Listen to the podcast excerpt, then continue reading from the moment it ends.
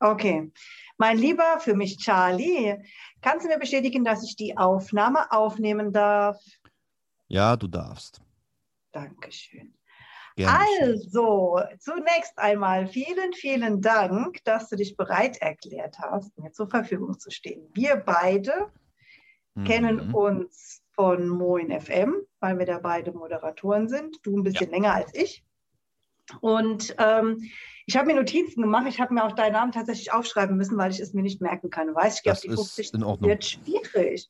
Also, Cliff Chain, das ist ja dein Mhm. Künstlername und so willst du ja auch genannt werden. So werde ich dich dann auch jetzt hier in diesem Interview nennen, obwohl du für mich ja der Charlie bist. Mit bürgerlichem Namen heißt du Charles Lucian Weisenberg, bist ein deutscher Rapper, Betreiber des Mhm. Labels und Tonstudios. Und jetzt, jetzt, jetzt tricky. Live in Chains Productions. Habe ich das richtig ausgesprochen? Richtig ausgesprochen. Alles Und wunderbar. ein Produzent mit polnischen Wurzeln. So, jetzt leg mal Mhm. los. Erzähl mal was von dir, dass die Leute wissen, wer du bist. Gut, das meiste hast du ja schon erwähnt. Mein Name ist Charles Lucian Weißenberg, alias Cliff Chain. Bin, äh, wie du schon sagtest, Moderator bei Moin FM. Hauptsächlich bin ich aber als Rapper und Hip-Hop-Produzent aktiv. Betreibe seit ein paar Jahren das Studio Live in Chains Production. Anfangs mit Sitz in Elmshorn, mittlerweile sitze ich aber in Itzehoe. Also ganz, Itzehoe. ganz weit im Norden. Ganz weit weg. In weit, ich sitze in weit, weit weg, genau. So, Und- was liegt da in der Nähe, was man kennen könnte? Also etwa 50, 60 Kilometer weiter ist, ähm, wie heißt es, Hamburg. Wie Also- das? Das kennt man, das stimmt, ja. Ne, also Okay, zwischen Hamburg und äh, was kann man da kann man noch? Also zwischen Hamburg und Flensburg, irgendwo in der Mitte liegt dann Itzehoe. Okay, ist auch nicht so groß, oder? Was, wie viele Einwohner habt ihr? Nicht sonderlich viel, ich glaube irgendwas bei 15.000 oder 20.000 Einwohnern, müsste ich lügen. Ja, gut, ist wenigstens übersichtlich. Ähm, du hattest mir äh, im Vorgespräch erzählt, dass du mit 15 praktisch deine, dein erstes Lied geschrieben hast. Wie kam es dazu? Gut, da kam vielleicht die Info ein bisschen falsch an. Das war mit äh, 13 tatsächlich. Noch besser. Mm, Ja, wie kam, wie kam es denn dazu, dass ich da überhaupt angefangen habe, mit 13 Texte, also meinen ersten Text geschrieben habe? Man muss so ein bisschen zu mir wissen, ich bin ein Mobbing-Opfer gewesen in der Schule. Oh. Und ich wollte immer irgendwie cool sein, wollte irgendwie immer dazugehören, wollte immer irgendwie so diese Anerkennung von anderen auch haben, dass, dass sie mich nicht mehr ärgern, dass sie mich nicht mehr mobben, dass ich da irgendwie akzeptiert werde, sag ich mal. Was Und- dazugehörst praktisch, ne? Genau, genau. Dass ich, dass ich dazu Okay. praktisch. Und zu der Zeit habe ich dann auch so auch deutschen Hip-Hop für mich entdeckt. Damals war es doch so hier, wie heißt, diese Agro-Berlin-Zeiten war da irgendwie ganz, ganz groß. Dann war ich natürlich auch ein großer, großer Bushido-Fan, wie wahrscheinlich ein Großteil der Jungs in der Zeit. Ich auch. Sehr gut, sehr gut. Und die wurden ja immer so bewundert, angehimmelt, die waren einfach cool. Und da ist so, okay, jetzt, ich möchte auch so cool sein wie die. Und dann dachte sich der kleine 13-jährige Junge, okay, alles klar, ich schreibe einfach mal einen Text. Gut, letzten Endes dachte ich dann so, okay, gut, also irgendwie so cool ist das irgendwie nun doch wieder nicht. Also habe ich das dann relativ schnell sein gelassen. Und dann mit 14 äh, Da erinnere ich mich noch. Da hat mich eine Bekannte angerufen aus meiner Schule. Ging wohl um irgendeine so Contest-Geschichte, wo man da irgendwie irgendwas musikalisch oder sowas einreichen konnte. Und da hing ich da, hm, ich könnte einfach mal just for fun einfach mal einen kleinen 16er schreiben, dass man eben kurz mit so einem Singstar-Mikrofon aufnehmen, wie man das von der Playsee so kennt. Und die Qualität war bescheiden. Okay, ne, es geht bei die Qualität war scheiße. Ehrlich, genau. aber ich war 14, ich war stolz, ich so, oh geil, geil, geil. So, gut, natürlich war das, das dann das Problem, ich habe es da ein bisschen zu spät eingereicht. Und dann hing ich da, okay, gut, jetzt habe ich das Ding aufgenommen, also mir mal eben schnell eine MySpace-Seite gemacht und das da hochgeladen. Sehr gute Idee, gute Alternative, ne? Vor allem dann. Auf jeden Fall. Und dann ging das auch viral in der Schule. Also da war ich auch wirklich Gesprächsthema dort. Und alle wollten auf einmal irgendwie ein Freestyle-Battle gegen mich machen, fanden die irgendwie auf einmal ganz toll. Oh. Also so einige fanden es cool, so einige haben mich dann aber dann weiterhin gemobbt. Aber ich dachte mir so, irgendwie, es hatte so seinen Reiz für mich. Da dachte ich so, okay, gut, ich kann ja ruhig mal ein bisschen mal weitermachen. Warum eigentlich nicht? Ja, ja wie ging es letzten Endes für mich weiter? Also, ich habe so ein bisschen hinterher probiert, bisschen was geschrieben und mit 16 stand ich dann das erste Mal auf der Bühne. Ah, war das scheiße. Wo war das? Das war in Elmshorn. Oh, das war in Elmshorn beim Rapstar, so hieß die Veranstaltung. War so ein Hip-Hop-Contest, da konnten verschiedene Rapper auftreten, mit ihren Tracks gegeneinander antreten.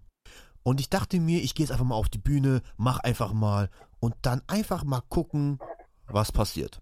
Und natürlich ist das Worst-Case-Szenario eingetreten. Ich habe meinen Text vergessen. Oh.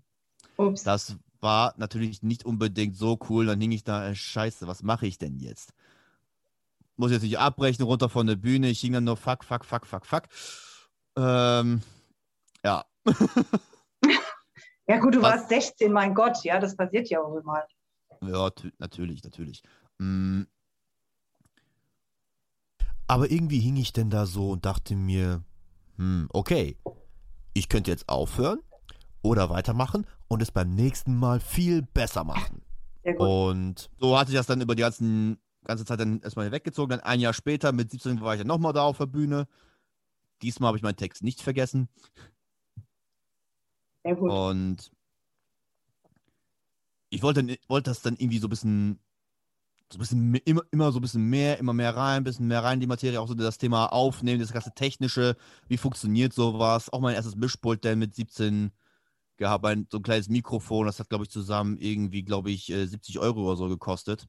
Oh Hatte ich dann bei mir dann so in meiner, also ich bin ja relativ früh von zu Hause ausgezogen auch. Hatte ich dann so in meiner Wohnung denn stehen, in so einer kleinen Ecke mit Laptop. Und habe da so ein bisschen, so, so ein bisschen Songs gemacht. Einfach mal ein bisschen aufgenommen, mal ein bisschen ausprobiert, einfach mal gemacht. Ja, so hat das dann bei mir an sich alles angefangen und so ging das auch die nächsten Jahre dann weiter. Ja, dann immer ein paar mehr Auftritte gehabt, technisch immer besser geworden, immer professioneller und immer mich irgendwie weiter gesteigert. Ähm, oh, und immer weiter gemacht. Aber deinen Schulabschluss hast du gemacht, also ganz normal. Hast du auch eine Ausbildung gemacht oder dreht sich irgendwie seit du so jung bist alles um die Musik? Mm. Also ich war dann tatsächlich zu der Zeit auch auf dem Gymnasium, habe mein Abitur natürlich nicht geschafft. Mm, ja. Gut, letzten Endes bin ich dann mit dem Realschulabschluss abgegangen. Ja, immerhin. Und ja. Da ist so, okay, gut, alles klar, irgendwas musst du jetzt machen. Ursprünglich war, war schon damals meine Idee, irgendwas im Bereich äh, Tontechnik zu lernen. Also immer mhm. so diese Überlegung, also war, war, war so in so einer betreuten Wohnung vom Jugendamt. Warum, weshalb, warum kann ich ja nochmal später drauf eingehen. Und eigentlich hatte ich auch mal so, so einen Betreuer und da habe ich dann gefragt, ja, was willst du eigentlich werden? Sag ich, ja, ich will Rapper werden. Ich will Musik machen. Ich will damit mein Geld verdienen. Und natürlich hat er so diese Sorge gehabt, wie man das so von Pädagogen so kennt. Ah, hm, hm, ist das so realistisch? Ist das so gut? Äh, ja, hm. Und hat er so ein bisschen überlegt, okay, was könnte für mich ein passender Beruf sein, den ich lernen könnte? Ja. Hm. Ingenieur für Tontechnik. Sehr gut. Brauchte ich dann letzten ja genau das, was du wolltest, ne? Also, an sich ist das total geil eigentlich. Ich kann lernen, wie das dann mit, mit dem Tonstudio richtig funktioniert. Geil. War halt sofort Feuer und Flamme für, mit, für die Idee. Hm, hat natürlich so einen kleinen Dämpfer bekommen, als ich mein Abitur nicht geschafft habe, weil zu dem Zeitpunkt war das halt dann auch Pflicht, dass du Abitur haben musst, um diesen Studiengang zu machen. Und dann denke ich da, okay, was machst du jetzt? habe ich erstmal eine Ausbildung zum Veranstaltungstechniker gesucht und keine bekommen. Oh. Und da ich so, okay, gut, alles klar, was hast du denn sonst noch so für Möglichkeiten? Wollte erst was Kaufmännisches, Kaufmännisches machen. Ja, wollte mich auch keiner haben. Und oh. ja, und dann hing ich da, das war, das war Mai oder Juni 2015, also ungefähr zwei Monate bis das Ausbildungsjahr dann losging und okay. ich hatte nichts. Da saß ich dann mit meiner Berufsberaterin, sagte so, ja, du hast jetzt folgende, Sie haben jetzt folgende Möglichkeiten. Entweder Sie arbeiten weiter an Ihrem Pizzajob, also zu dem Zeitpunkt habe ich als Pizzabote gearbeitet, dann irgendwas, von irgendwas musste ich erleben und Hartz IV war nicht so mein Ding. Dann haben wir jetzt, machen das weiter, machen was im, lernen was im Bereich Gastronomie. Hatte ich natürlich keinen Bock drauf. Ich wollte ja nicht in diesem Beruf bleiben, es sollte nur übergangsweise sein, bis ich was anderes habe. Und dann hing ich da, hab dann mit einem Arbeitskollegen da ja auch nochmal drüber gesprochen, der hatte dann eine Ausbildung bekommen zum Industriemechaniker. Mhm. Schöner also, handwerklicher Beruf. Ja, dachte ich mir dann auch und dann hatte ich mich dann, dann dafür beworben. Gut, Industriemechaniker ist es am Ende nicht geworden. Am Ende war es dann Zerspannungsmechaniker für Drehtechnik. Das habe ich dann gelernt. Also, also meine, ah, erst, meine so erste Ausbildung. Nicht so deins, oder? Also, ich sag's mal so, es war natürlich nicht das, was ich mir vorgestellt habe. Das war so eher meine Vorstellung, dass ich da irgendwie irgendwas mit Musik mache, irgendwas mit Tontechnik, sei es was im Live-Bereich oder im Tonstudio. Es war natürlich nicht meine Wunschvorstellung, an einer Drehbank zu stehen und äh, Teile aus Stahl zu fertigen. War nicht meine Wunschvorstellung. Aber ich ging da okay, gut, gut. Aber du hast immer gemacht. was gemacht. Ja, hast, genau, du hast gesagt, du, hast, du brauchst was Handfestes jetzt erstmal, bevor es richtig losgeht. Finde ich aber gut. Genau, genau. Und ja, so habe ich das dann halt gemacht. Erstmal eine Ausbildung, da auch dann ein Jahr in dem Beruf gearbeitet. Aber was dann danach kam, das, dazu komme ich dann später, später nochmal.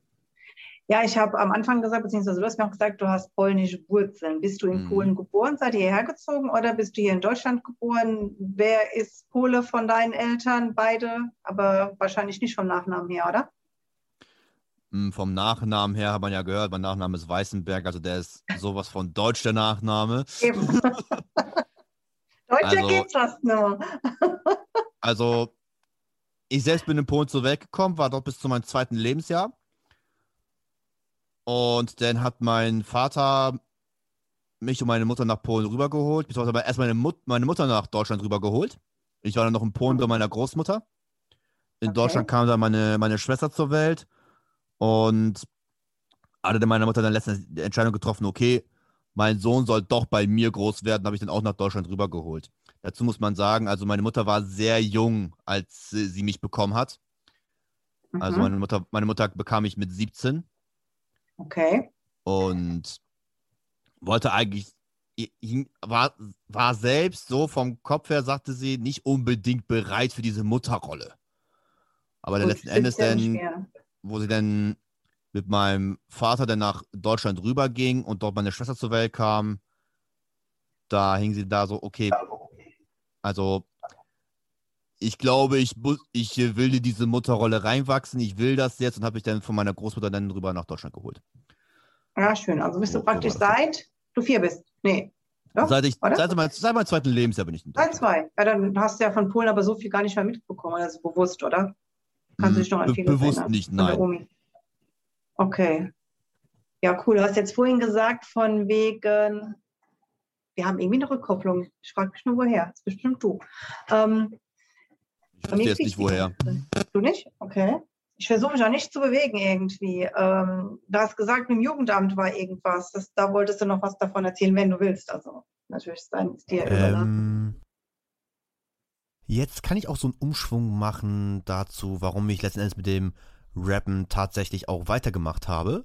Genau. Weil es war irgendwann einfach nicht mehr dieses unbedingt cool sein wollen, weil es auch nicht unbedingt so funktioniert hatte, wie ich es mir vorgestellt habe. Ja, war dann natürlich dann so, also ich hatte nicht unbedingt die einfachste Kindheit.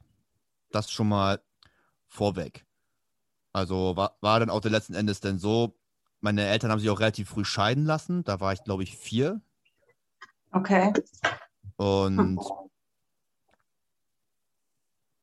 sagen wir es mal so, mein Vater hat nicht unbedingt immer sauber Geschäfte gemacht, lange Zeit. Und hat dafür natürlich auch seine Strafe gekriegt. Also, wo ich dann sechs oder sieben war, da wurde er wegen diverser Betrugsdelikte für, zu fünf Jahren Haft verurteilt. Oh, okay. Und klar, meine Mutter hing denn da, als zu dem Zeit, also zu dem Zeitpunkt war ja Polen noch nicht in der EU. Also sie hatte da auch dann irgendwie nur so eine, so eine Aufenthaltserlaubnis. Mhm. Hatte keinen Schulabschluss, weil klar, mit 17, wenn du Mutter wirst, dann ist das nicht, funktioniert das nicht mehr so gut. Und ohne irgendwie wirkliche Berufsausbildung, ohne wirkliche Sprachkenntnisse dann auch. Bis hat sich dann relativ schnell angeeignet, aber irgendwie stand sie da völlig alleine da.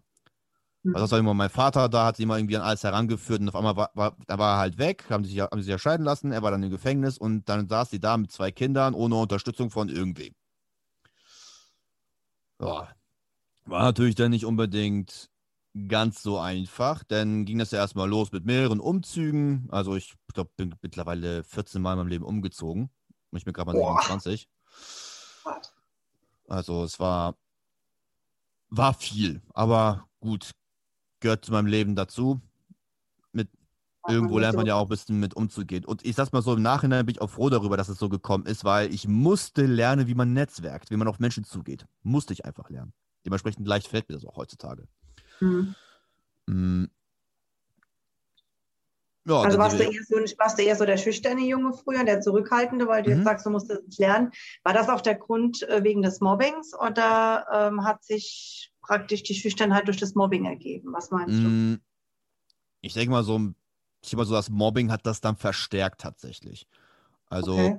wo das denn, also wir hatten ja erstmal in Wilhelmshaven gewohnt da war soweit alles gut, auch da auf der Schule. Da gab es vielleicht einen, der mich so ein bisschen gepiesackt hat, weil ich vielleicht ein bisschen moppeliger war.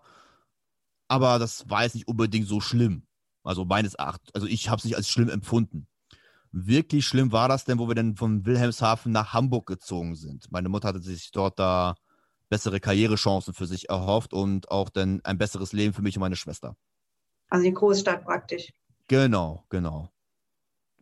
Irgendwie hat sie in der Kleinstadt nicht unbedingt so die Perspektive gesehen.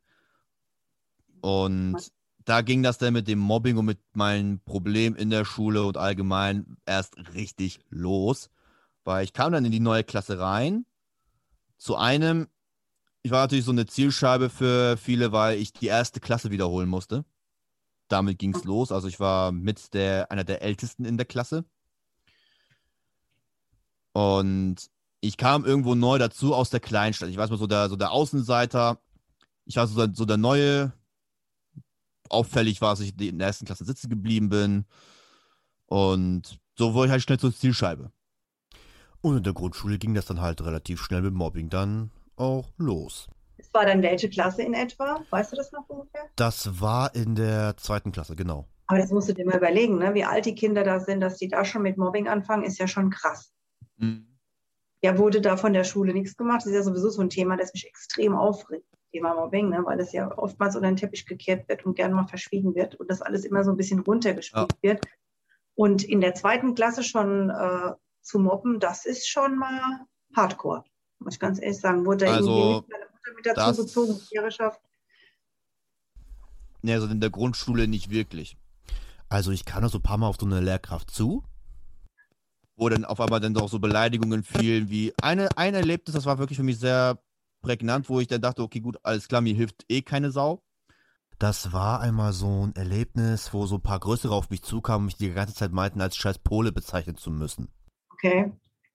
Da bin ich dann auch auf eine Lehrkraft zugegangen, alles war okay. Habe ich sie gesagt, Frau Lehrerin, passen Sie mal auf, hier, die beiden Jungs, die haben mich die ganze Zeit gehänselt und mich die ganze Zeit als scheiß Pole bezeichnet.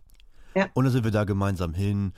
Die Lehrerin hat sich die beiden zur Brust genommen und die haben ja eine Lügengeschichte vom Herrn erzählt. Ich wäre ja der Mobber. Ich hätte sie ja die ganze als scheiß Nazis und als, als scheiß Deutsche bezeichnet und die werden nichts gemacht. Was gar nicht der Wahrheit entsprach. Und wem wurde am Ende mehr Glauben geschenkt? Also mir jedenfalls nicht. Das ist heftig. Das finde ich jetzt aber echt heftig. Und, und deine Mutter wurde nicht dazu gerufen irgendwie? Das war dann einfach nur in der Schule, das war dann so geklärt, ihr seid halt Kinder und das war's. Ja, also, wie heißt, meine Mutter wurde dann herangezogen, das war ungefähr in der vierten Klasse. Oh, nach zwei Jahren. Wo es dann, ja, war dann wohl so auffällig, dass es nicht mehr unter den Teppich gekehrt werden konnte. Weil dann ging das ja auch los, dass ich mich irgendwann dann auch mal auf dem Pausenhof dann gewehrt habe. Ja, zu Recht. Irgendwann habe ich dann, war, war ich denn, war ich dann Täter und ich habe dann zugeschlagen. Weil ich mich dann irgendwann nicht mehr, ander, nicht mehr anders zu, zu helfen wusste. Ja, und dann wurde meine Mutter rangezogen. Das war so Ach, das, dann äh, Genau, dann, dann war so die Frage, okay, woher kommt das denn? Wieso auf einmal diese, diese Gewaltbereitschaft von meiner Seite? Und gut, erst dann wurde dann auch ne, noch entsprechende Experten nochmal herangezogen, um dieses äh, Thema irgendwie zu lösen. Also das vierte Schuljahr war am Ende dann doch ganz angenehm. Ja, aber krass, dass das alles so, so kurz bevor du praktisch in die Pubertät kommst, dass da erst richtig was gemacht wurde. Also es ist kein Wunder, dass du ähm, sagst, du hast eine schwere Kindheit gehabt, wobei mhm. wir auch wieder bei dem Thema Depression sehen, was du mir geschrieben hast. Die hattest du ja oder hast du die immer noch? Wie hast du das überwunden oder willst du nicht drüber reden? Mm, ich sag's mal so, ich, so wirklich komplett äh, von Thema von der Depression wegzukommen, ist meiner Ansicht nach sowieso ein Ding der Unmöglichkeit. Okay. Mm, man lebt also irgendwie, immer, Freunde, lebt irgendwie immer damit. Depressionen haben, deswegen frage ich das. das mhm. ja, ja. Und ich, also ich spreche da mittlerweile auch sehr, sehr offen drüber. Bin da auch bei einem sozialen Projekt dran, wo ich da ein bisschen mit unterstützen möchte. Was so auch so dieses, äh, was so die Aufklärung auch über das Thema an sich angeht. Weil es gibt auch, auch sehr, sehr viele Menschen, die ja nicht unbedingt so dieses Verständnis für haben. Aber mhm. da, da, dazu komme ich später. Mhm. naja, sonst schweife ich wieder vom Thema ab und wir verlieren das Wesentliche aus den Augen. Dann alles der Reihe nach. Dann leg los. Genau, immer eins nach dem anderen. Auf das andere kann ich ja später immer noch zurückkommen. Naja, also ich habe gelernt, damit zu leben, damit auch umzugehen. Wenn ich wieder so eine bösen Gedanken habe, dafür habe ich ihm sogar einen okay. Namen gegeben. Oh, der wäre? Hm. Venom. Okay. Ich habe dieses, äh, bei Depression habe ich Venom getauft. Also wenn da mal so ein, äh, so eine bösen Gedanken so kommen. Bei mir äußert sich das auch teilweise auch so ein bisschen in so, auch ein Stück weit, ein Stück weit in Trauer, ein Stück weit in, ich habe keinen Bock mehr hier zu sein und ein Stück weit, ich muss irgendwie was antun. So als okay, das bei mir. Jemandem wehtun, ja, genau, okay. Und ja, irgendwann, das, da habe ich da ein Video von der, der YouTuberin Cold Mirror tatsächlich inspiriert. Sie selbst leidet ja auch unter Depressionen und hatte am Ende ihrer Depression dann auch tatsächlich einen Namen gegeben. Okay. Und gelernt, da irgendwie mitzuleben. Das hat mich, hat mich inspiriert und dementsprechend habe ich dann, ja, hier meine, meine Depression habe ich einen Namen gegeben, sodass ich dann sagen kann, wenn irgendwie so eine bösen Gedanken kommen, wo ich mal so hängen kann, okay, Venom, jetzt kannst du auch mal die Fresse halten. Jetzt reicht's. Ich, ich finde den Gedanken, ich finde ihn großartig. Hilft es auch was? Also, also mir, man, hilft, mir hilft es tatsächlich. Also du schreist den praktisch dann an und sagst, geh mal jetzt mal nicht auf den Sack und halt mal die Fresse. Genau, genau, so, so in etwa. Ich finde die Idee richtig cool. Also muss ich ganz echt sagen, das habe ich jetzt noch nicht gehört, aber das ist richtig, das ist richtig genial. Und seit wann hast du Depressionen oder weißt du, dass du Depressionen hast? Auch schon seit frühester Kindheit oder erst später? Also wirklich diagnostiziert wurde das bei mir erst mit 19. Okay. Ja, naja, ich sag's auch mal so, man hat da auch nie wirklich über so eine Dinge gesprochen und dieser Terminus Depression, der war mir auch bis dato auch nicht geläufig. Wusste ich noch nicht einmal, dass es dafür auch einen Namen gibt tatsächlich. Okay. Also, immer so also dass es halt auch eine Krankheit ist, ne? Genau. Dass es auch wirklich, dass es auch wirklich eine Krankheit ist und dass es nicht einfach nur so ein bisschen schlechte Laune ist. Das habe ich dann erst irgendwann später denn, denn mitbekommen. Hm, aber jetzt nochmal zum Thema Jugendamt nochmal zurückzukommen.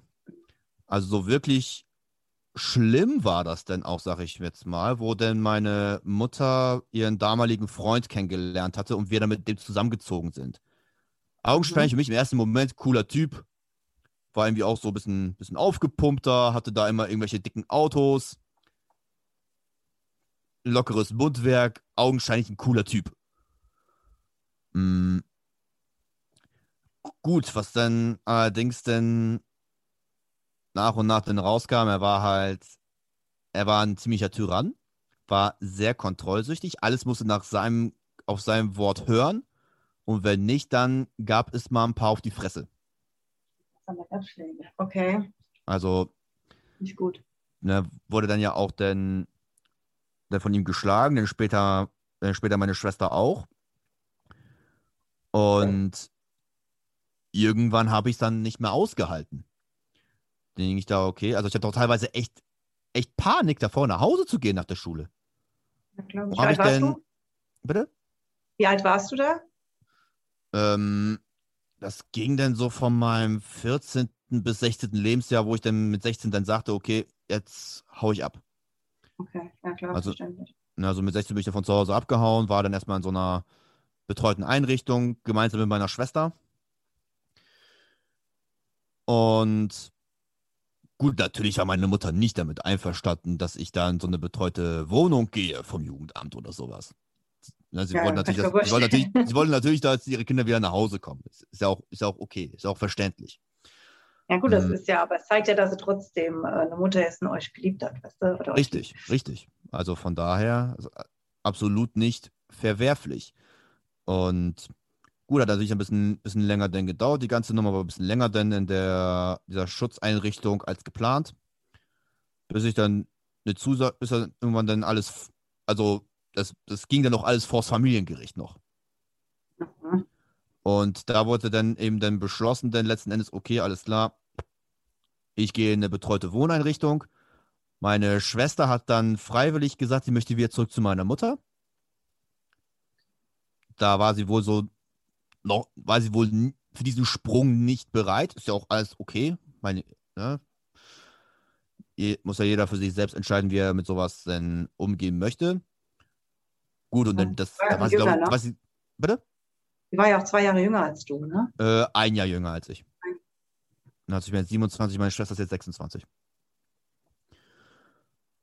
Ja, und ja. ja. gut, dann später ist sie dann zu meinem, dann zu meinem äh, leiblichen Vater dann gezogen. Da war er dann schon lange aus der Haft raus, war dann auch wieder verheiratet. Und hatte da sein Leben entsprechend geordnet und da ist meine Schwester, Schwester dann dorthin später. Hat dann da einige Jahre bei ihm gelebt. Auch gut. Ja. Mm, und dann. Um jetzt mit... mal Bitte? Ja.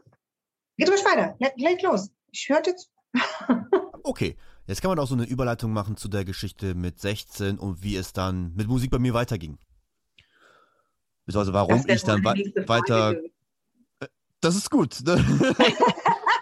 Also wie, wie es denn da musikalisch weiterging. Also dann habe ich dann äh, das äh, Rappen eher als Ventil genutzt. Für die ganzen, für die ganzen Angst, die ganzen Aggressionen, die ganze, ganze, ganze Trauer und all das, all, alles, was sich angestaut hat. Habe dann immer sehr lange Zeit sehr emotionale Texte auch geschrieben. Das hat mir dann immer sehr, sehr weitergeholfen.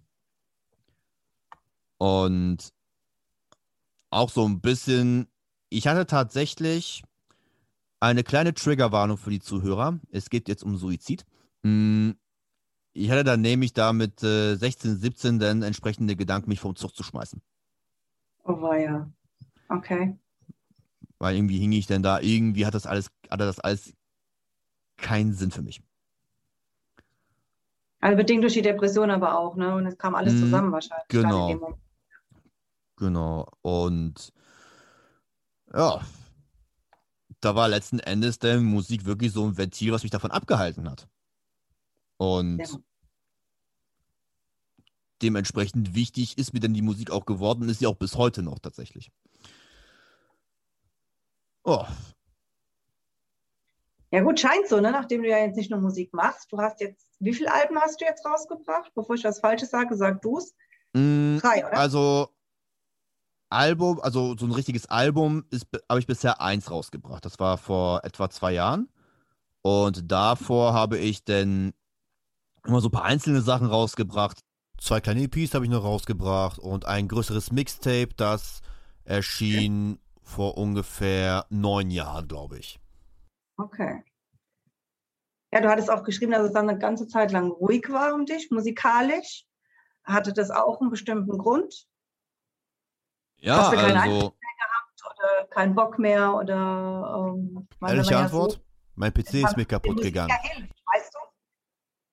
Was ist kaputt gegangen? Mein PC ist kaputt gegangen Okay. zu der Zeit und da war ich ja gerade noch gerade aus der Schule raus, hatte dann erstmal meinen ersten Job angenommen, da in der Pizzabude und ich hatte Mhm. die ganze Zeit kein Geld für einen neuen PC. Oh Gott. Ja, die Dinger sind ich da, teuer. ah. Kacke. Also so, ne? Ah, Was mache ich denn jetzt? Und dann ich so, okay, gut, alles klar, lässt du mal links liegen, die ganze Nummer. Hm, war zu dem Zeitpunkt dann auch in einer, ich sag mal, sehr unglücklichen Beziehung.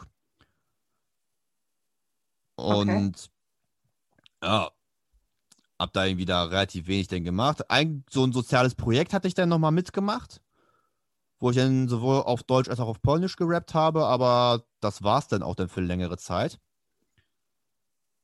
Mm. Gut, aber die Beziehung hatte eine, eine gute Sache. Ich bin dann in Therapie gegangen wegen meiner Depression.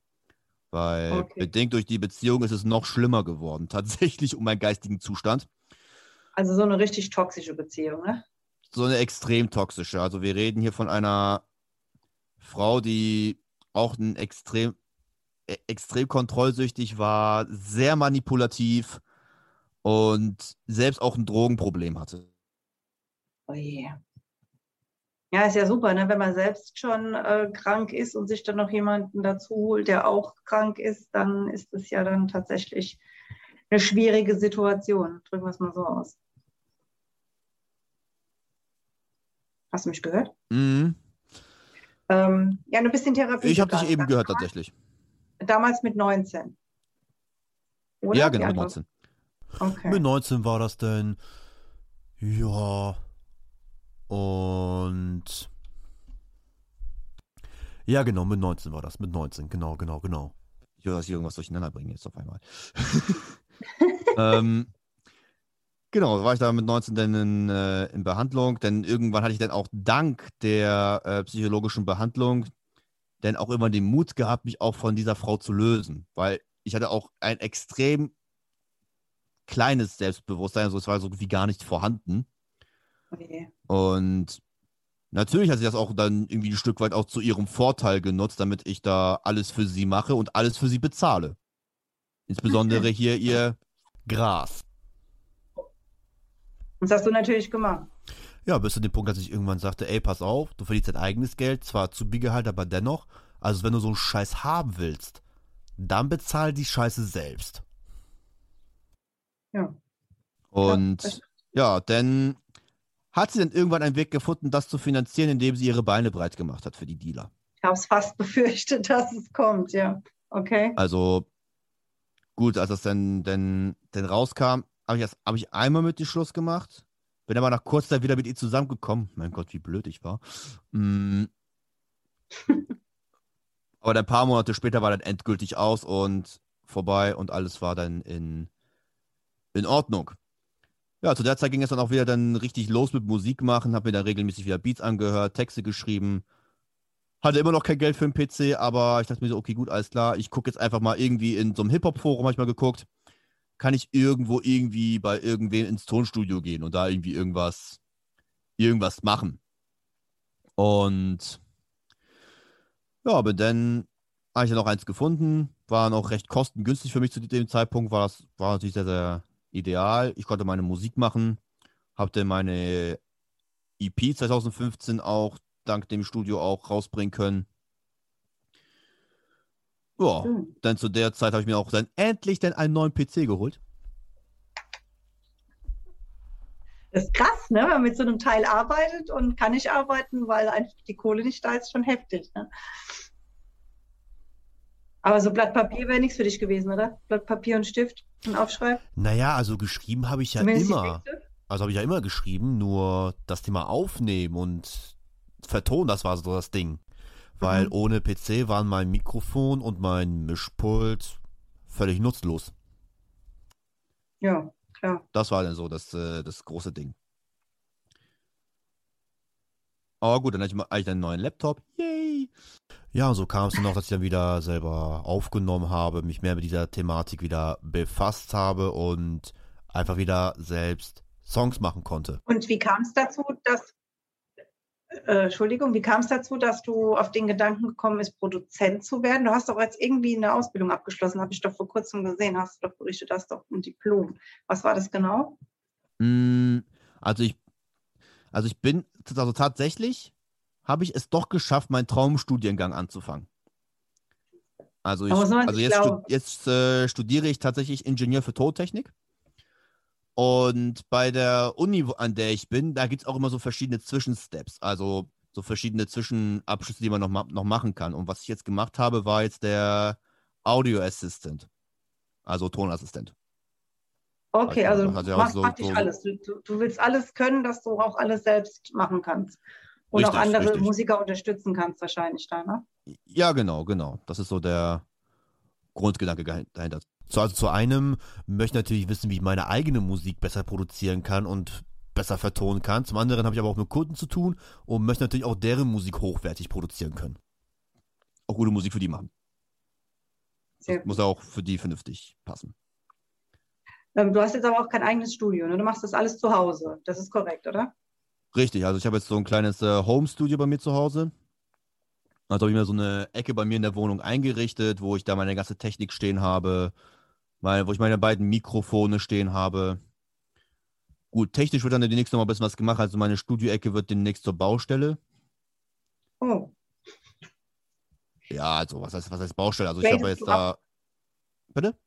gradest du ab zu Hause technisch? Äh, Genau, ich äh, mache ein Upgrade zu einem ein größerer Tisch.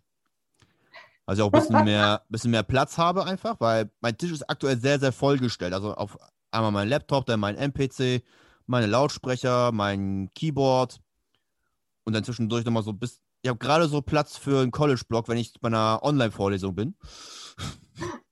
Naja, gut, im Das- Gegensatz zu den Zuhörern kenne ich ja deinen Schreibtisch, also ich weiß, wie der aussieht. Und es wird echt Richtig. Zeit für einen größeren, ich gebe dir recht.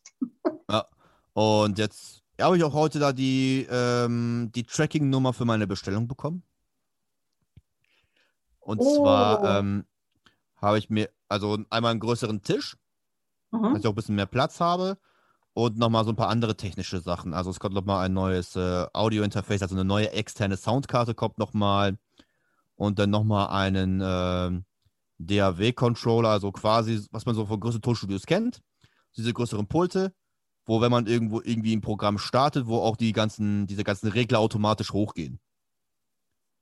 Ah, okay. So, ein, so ein Teil kommt demnächst noch. Ein Träumchen. Oh, Ich oh was für ein Träumchen. Also das Strahlen in deinen Augen. also das ähm, wird alles nochmal wesentlich professioneller. Also das baue ich mir jetzt wieder Stück, äh, jetzt Stück für Stück aus. So dass es dann, dass ich dann, ich sag mal so, eigentlich könnte ich auch ohne den äh, DAW-Controller arbeiten, aber erstens, es sieht cool aus. Und zweitens, es beschleunigt die Arbeit.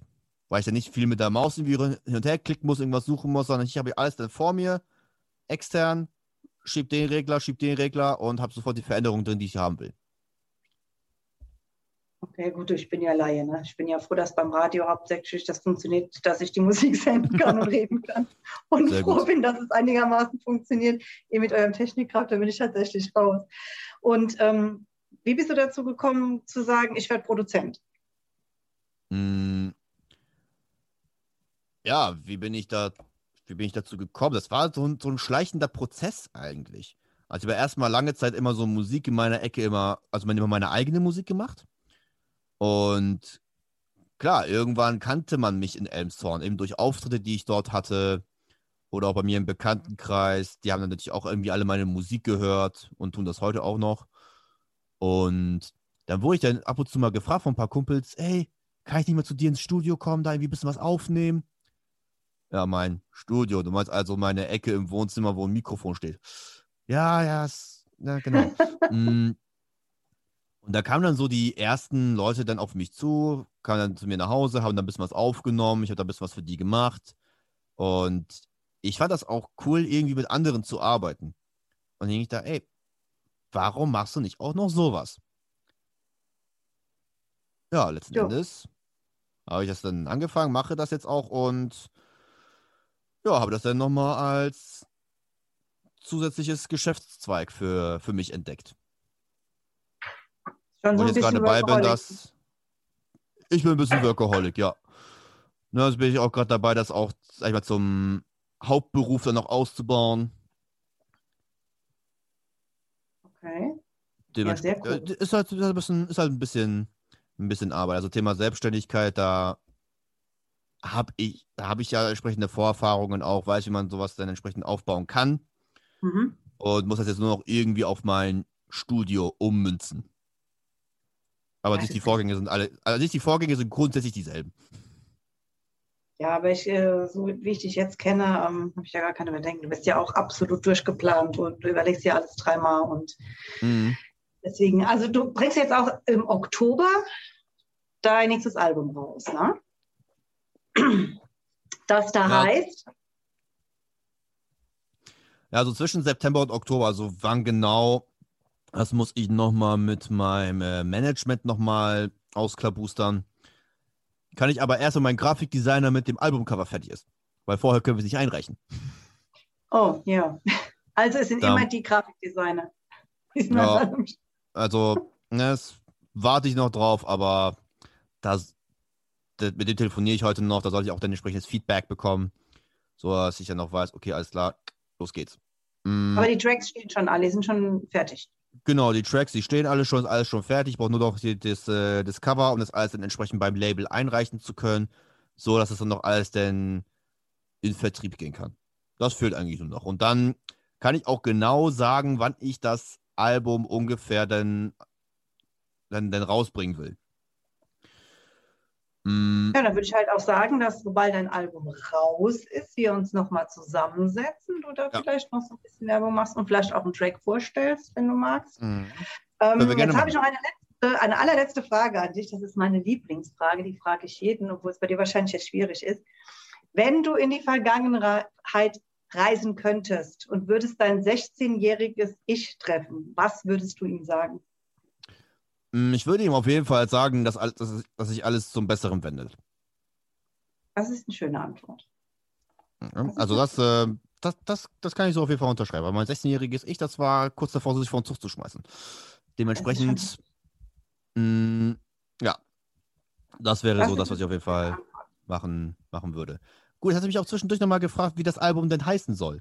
Ja, habe ich auch, aber du hast mir gar keine Also, Antwort das- gegeben. Das habe ich, noch hab ich noch gar nicht beantwortet. Ja, Mm, raus. das, das Album nennt sich äh, Zwischen Business und Musik. Was heißt das zwischen Business und Musik? Mhm. Und dann erzählst du oder äh, machst deine Musik dann praktisch über deinen Beruf oder über deine Berufe. Genau, also ich sag's mal so, also meinem ersten Al Mit meinem ersten Soloalbum, da habe ich mich stiltechnisch und auch inhaltlich einmal, wie sagt man, einmal komplett verändert. Früher habe ich einmal sehr, sehr viel über hier viele diepe Tracks, viel über Kummer, viel über Schmerz, viel über alles ist doof und scheiße geschrieben. Mhm. Und wollte ich nicht mehr. Wollte nicht mehr die ganze Zeit irgendwie nur Trübsal blasen, sondern wollte auch, ich wollte, die, wollte Freude aussenden. Ich wollte die Menschen unterhalten. Und ja, da hatte ich dann angefangen, dann so ein bisschen so bei Thema Mindset da auch was zu machen, Thema gute Laune, auch ein bisschen was zum Thema Unternehmertum. Mm, Bei mir ging das ja dann 2018 ja los, dass ich mich da ja während meiner Ausbildung noch zum Zerspannungsmechaniker ja neben, nebenberuflich selbstständig gemacht habe. Und da habe ich auch mal so ein bisschen was darüber erzählt. Was ich, wie das denn, wie das, so- wie das so ein bisschen so zustande kam, wie cool das doch eigentlich ist, was Eigenes hochzuziehen.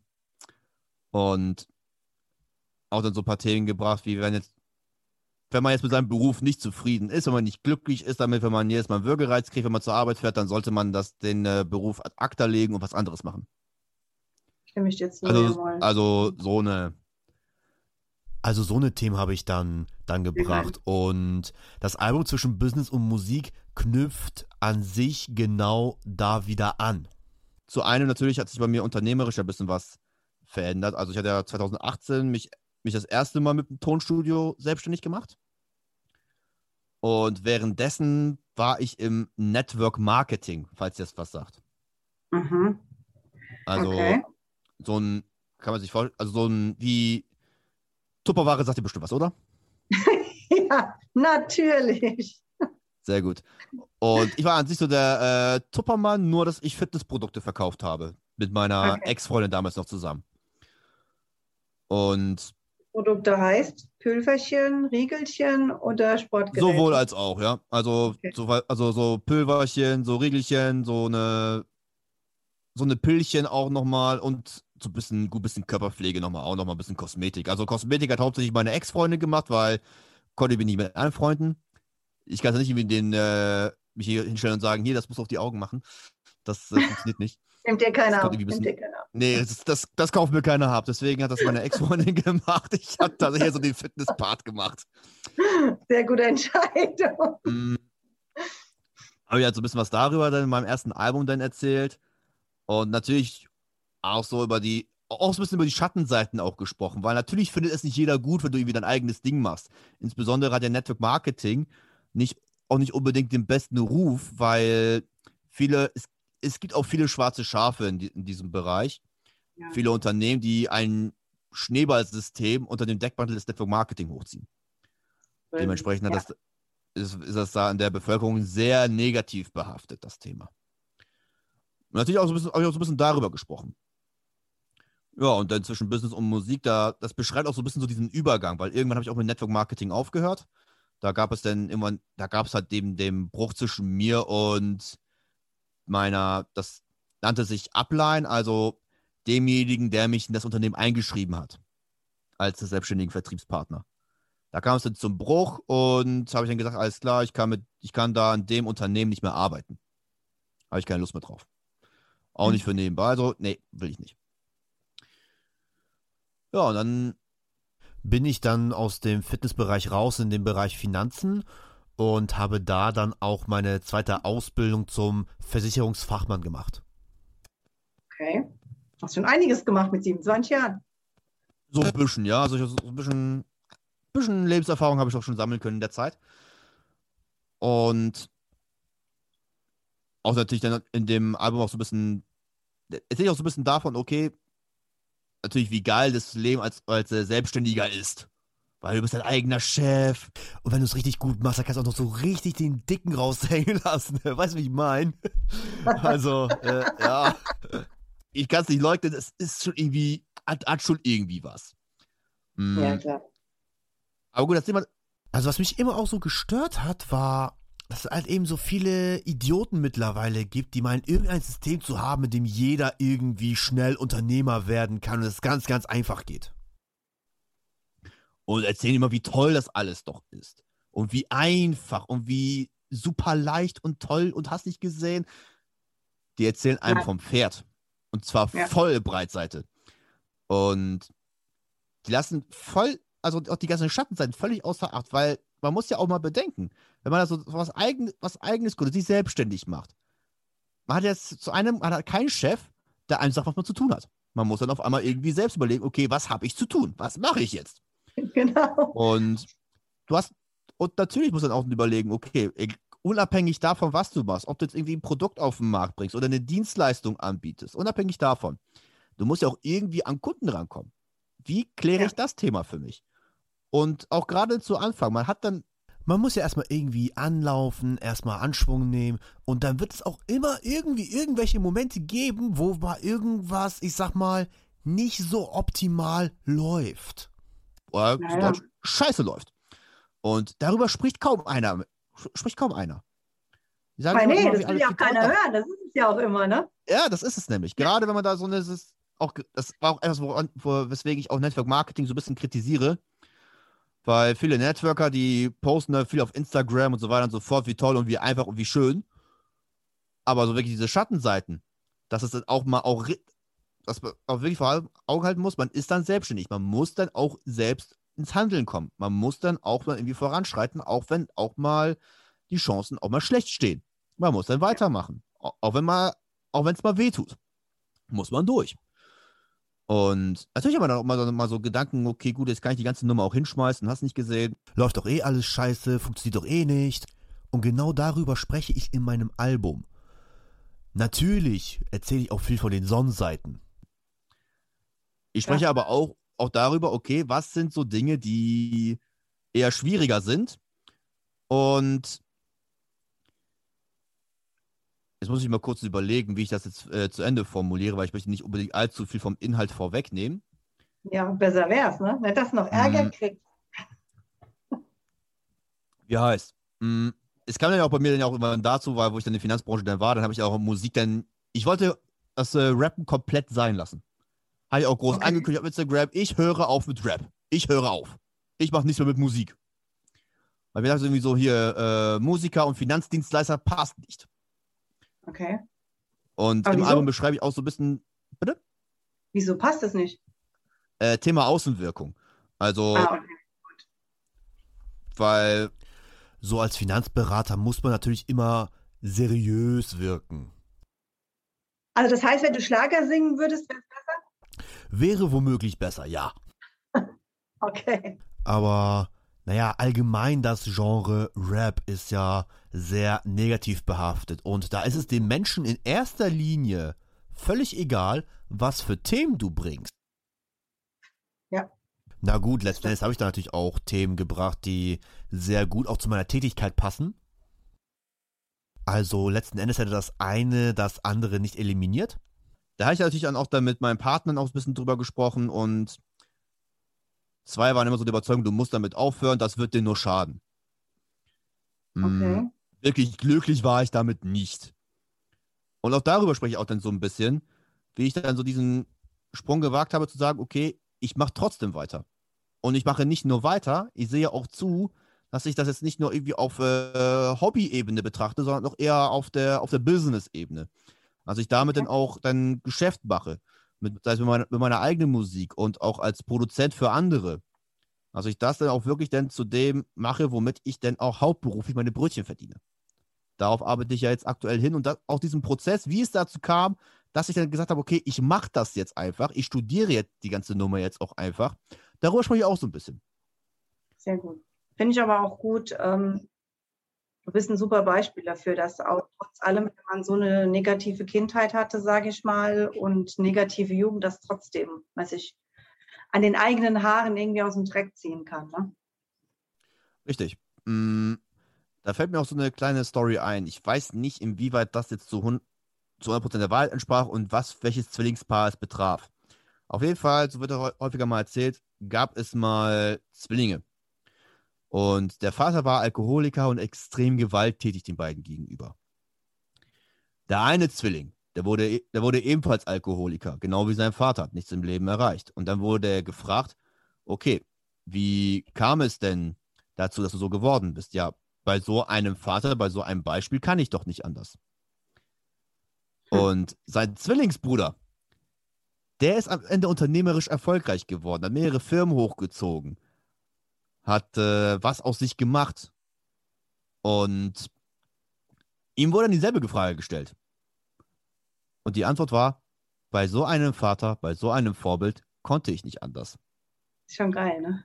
Also, für deine Vergangenheit kannst du nichts. Nee. Aber. Ja. Und auch für, vielleicht, auch, vielleicht, vielleicht auch für deine jetzige Situation ist auch gerade nichts. Aber wenn deine Situation in den nächsten Jahren immer noch genauso aussieht wie jetzt, immer noch genauso schlecht, sag ich jetzt mal, wenn, wenn die Situation dann schlecht ist, kommt natürlich wieder ganz darauf an. Aber jetzt mal angenommen, hat es irgend so, ein, so, eine Person, die ist extrem unglücklich, da kannst du vielleicht in dem Moment noch, ist gerade in dem Moment nichts für. Aber wenn es in fünf Jahren immer noch so ist, dann hat sie auf jeden Fall Schuld. Weil die, die Person hatte genug Zeit, um da nochmal was zu verändern. Ich genauso, jawohl. Richtig so. Hast du, äh, also erstmal, hast du Tipps für Leute mit Depressionen, was sie tun sollen oder gibt es da keine grundlegenden Tipps, die man jemandem geben kann? Mm. Ich habe die Frage nicht ganz verstanden. Tipps in Bezug auf was? Also Menschen, die äh, Depressionen haben. Wie gesagt, ich habe ja auch mal mhm. im Freundes- und Bekanntenkreis sehr viele Leute, die das leider haben. Und gibt es da irgendwelche Tipps, die du den Menschen geben kannst, wo du sagst, lasst euch helfen oder sonst irgendwas? Ich weiß, es ist eine schwierige Situation, äh, Depression, jede ist ja anders. Oder gibt es ja. da keine grundlegenden Tipps, die du äh, als Selbstbetroffener mhm. sagen könntest? Also auf jeden Fall sich da als Betroffener Hilfe suchen. Das ist keine Schande, es ist auch nichts, wofür man sich schämen muss. Ganz, ganz wichtig. Ja, definitiv, ja. Äh, Viele sind, sind, sind ja auch so ein bisschen, schämen sich auch so ein bisschen dafür, sprechen da nicht unbedingt so offen darüber. Mm, aber genau, das ist dann es ist nicht unbedingt so gesund, wenn man das die ganze Zeit irgendwie in sich hineinfrisst. Da wirklich dann auch dann zu sagen, wenn man dann irgendwie sowas hat, dass man auch sagt, okay, gut, man holt sich Hilfe. Mm, Sehr gut. Ja, Und gut, das Problem ist, glaube ich, die Krankheit an sich oder was heißt überhaupt Krankheiten an sich. Wenn irgendjemand in Anführungszeichen anders ist, wirst du ja immer direkt abgestempelt, dass du anders bist, obwohl du es eigentlich gar nicht bist. Du kannst ja für vieles gar nichts. Und gerade Depression, das ist ja eine Krankheit, da kannst du ja im Prinzip nichts für. Das sind ja Umstände, Lebensumstände, die dich dazu machen. Du kommst ja nicht als depressives Baby auf die Welt, sage ich jetzt mal. Gehen hin oder nein, her. das, nein, das natürlich nicht. Mm, Und äh, deswegen finde ich das gut. So, und die nächste Frage.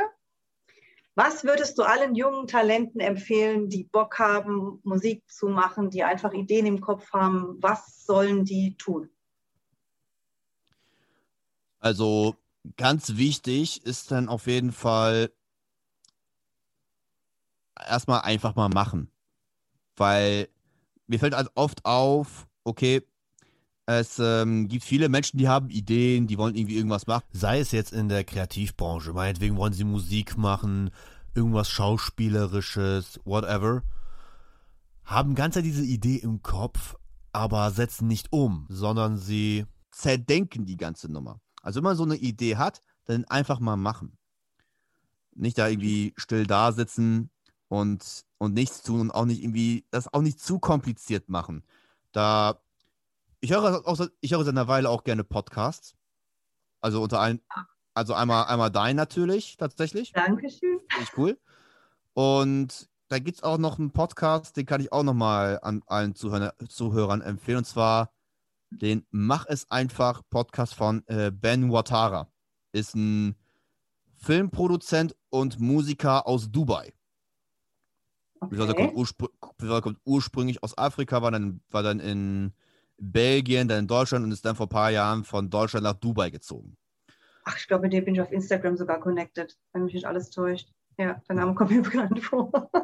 Und da wirklich so sein Leitsatz ist wirklich, mach es einfach und mach es einfach. Also wirklich einfach mal losziehen, einfach mal machen und es nicht zu kompliziert machen. Weil irgendwo muss man ja anfangen. Und das ist auch das, was ich auch jedem, der eine eigene Idee hat, der irgendeinen Song schreiben will, meinetwegen, oder das Schauspiel machen will oder ein Unternehmen gründen will. Erstmal einfach mal machen. Erstmal die ersten Schritte machen und dann währenddessen dann immer besser werden, immer mehr dazulernen, um gewisse Prozesse natürlich mit der Zeit zu optimieren, klar. Aber der wichtigste Schritt ist erstmal, dass man überhaupt was macht. Sehr gut. Super. Und um Ja, diese dann Frage nochmal abzuschließen, Ja. bevor ich das vergesse. Ja. Es gibt da von einem meiner Mentoren, schöne Grüße gehen in dem Fall raus an den Marc Ugiermann. Mm. Der sagte, das hat er auch in seinen Vorträgen auch immer ganz gerne, beziehungsweise er stellt immer folgende Frage erstmal. Mone, was glaubst du, ist der reichste Ort der Welt? Mein Kopf. Jetzt, also mein Kopf, nicht deiner, sondern Hm. meiner. Der Friedhof. Oh, okay. Soll ich dir auch sagen, warum? Ja, komm, Begründung. Weil im Friedhof liegen so viele Träume begraben, so viele Lieder, die nicht gesungen wurden, so viele Bücher, die nicht geschrieben wurden, so viele Liebeserklärungen, die nicht gemacht wurden, so viele Unternehmen, die nicht gegründet wurden. Und so viele andere Ideen, die einfach nie umgesetzt wurden, die man einfach mit ins Grab genommen hat. Und da auch nochmal ganz wichtig für, für jeden da draußen, macht diesen Ort nicht noch reicher, als er ohnehin schon ist. Sehr geiler Abschlusssatz. Jetzt machst du mal noch Werbung für dich ein bisschen, wo man dich findet. Und wie gesagt, bevor das Album raus ist, beziehungsweise wenn es raus ist, connecten wir uns nochmal. So, Werbung, los geht's. Okay, Werbung. Yay, ich habe eine Werbeanzeige. Auf dieser Werbeanzeige wird Ihr Name stehen. So. eine witzige Kombi. Jetzt habe ich auch noch eine witzige Komponente. Also, meine Musik findet man auf jeden Fall überall, wo es äh, Online-Musik gibt, sei es Apple Music, Spotify, äh, YouTube, findet man mich überall unter Cliff Chain. Ich gehe mal stark davon aus, dass der Name gut leserlich zu sehen sein wird im Podcast. Dementsprechend ist es da nicht schwer, mich zu finden. Und für alle, die, die äh, aus dem Norden rein, kommen? Die aus dem Norden kommen, vielleicht so aus, aus Schleswig-Holstein, Hamburg die Ecke und nach einem kompetenten Musikproduzenten suchen für Bereich Hip-Hop oder auch RB, Popmusik oder das Erstellen von Podcast-Aufnahmen. Also für jede kreative Idee, die ihr habt, habt ihr die Möglichkeit zu Life in Chains Productions in Itzehoe zu kommen und wir lassen gemeinsam eure Idee Realität werden und euch begeistert und mit was Geilem in der Hand zum Präsentieren rausgehen in die Welt. Sehr geil. Dann vielen, vielen Dank, mein lieber Cliff. Für mich, Charlie. Wir ich liebe dich halt einfach als Charlie. Wann bist du wieder on air? Mm, diese Bei Woche werde ich, werd ich tatsächlich gar nicht on air sein, erst nächste Woche wieder. Ja, egal, dann höre ich mir das nächste Woche an. Ich danke dir vielmals und bis bald. Ja, und ihr schaltet wieder ein beim nächsten Mal, wenn wir das Thema wieder haben. Jugendsprache Teil 3. Und mein nächstes Monomiets wird ein Monomiets mit der Heike Jansen, eine sehr, sehr gute Freundin von mir. Und äh, die erzählt über den Alltag einer Altenpflegerin wieder live von Ihrem Toyota-Partner mit diesem Leasing-Auftakt. Der neue Toyota Jahreshybrid. Ab 179 Euro im Monat. Ohne Anzahlung. Seine Sicherheitsassistenten laufen mit. Und ja, ab ins Netz mit voller Konnektivität. Auch am Start die Toyota Team Deutschland Sondermodelle. Ohne Anzahlung geht's in die nächste Runde. Jetzt los sprinten zu Ihrem Toyota-Partner. Wie viele Kaffees waren es heute schon? Kaffee spielt im Leben vieler eine sehr große Rolle. Und das nicht nur zu Hause oder im Café, sondern auch am Arbeitsplatz. Dafür gibt es Lavazza Professional. Kaffee am Arbeitsplatz, der genauso lecker schmeckt wie in eurem Lieblingscafé. Die perfekte Kaffeelösung für jede Art von Unternehmen. Klein, mittel, groß. Ihr habt auf jeden Fall einen Kaffee, der schmeckt. Die richtige Motivation für eure Arbeitstage. Alle Infos zu Lavazza Professional findet ihr auf lavazzapro.de mit allen Kaffeelösungen für euer Büro. Ich habe mich natürlich schockverliebt, weil die war wirklich ganz, ganz klein. So begann die Mensch-Hund-Beziehung zwischen Christina und Tierschutzhund Frieda. Und wie es danach, nach dem ersten Moment der Verliebtheit, so weiterging und welche Klippen es danach zu umschiffen galt, das hört ihr in der neuen Ausgabe von Iswas Dog, dem Podcast für harmonische Mensch-Hund-Beziehungen. Iswas Dog? Mit Malte Asmus. Überall, wo es Podcasts gibt.